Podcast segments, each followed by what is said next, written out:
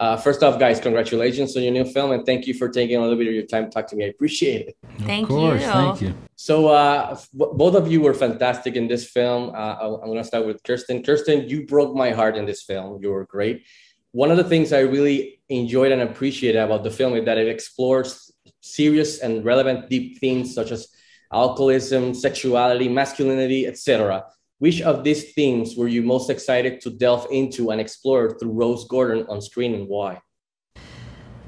Um, I think like Rose is such the symbolization of femininity and how delicate that is, um, especially in the 1920s and and the way that um, yeah Phil's own pain and his own uh, personification of his masculinity really destroys Rose is, yeah, a very interesting um, theme of the film.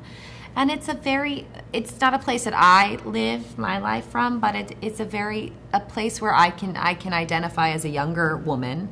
And um, so I think to, to bring that to the screen was a very like a very painful place and a very insecure place to live in, and I kind of had to make my own um, monster that is Phil for myself in order to, you know, make that pain feel real for the audience. Uh, Jesse, you're so good playing bad guys, man. For example, you were awesome in Game Night and Jungle Cruise, but it was such a treat seeing you play Mr. George Burbank within this story. So I wanted to ask you what attracted you the most about this particular ro- role, and because it's, it's such a fascinating dynamic between brothers.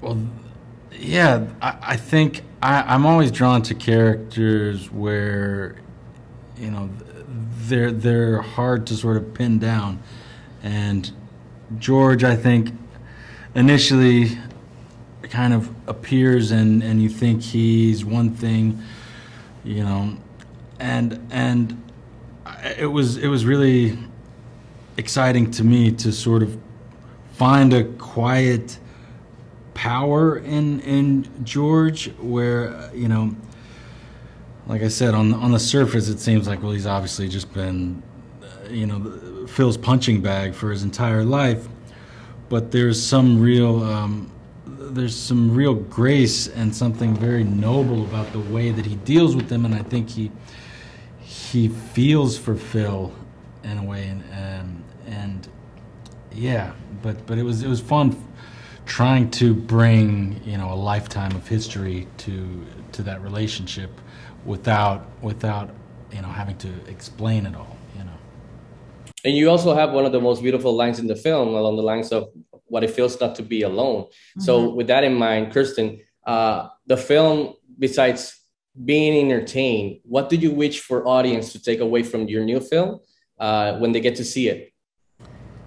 Um, I mean, Jane Campion has a hasn't made a film in 12 years, so what a treat for people, you know, and what what a poetic filmmaker. I mean, there's just not many of them like her out there. So it's just a treat for for the movies for people in general i think to be able to see another creation of hers. Yeah definitely. Uh, again congratulations to you both on, on this film and thank you yeah. for your time. Also uh, kirsten i wanted to congratulate you on the 10th anniversary recently of uh, melancholia of your oh. film which is oh. awesome. Great role as justine. So uh, guys yeah uh, again congratulations and stay safe okay? Thank, thank you, you as well. Bye take care. Bye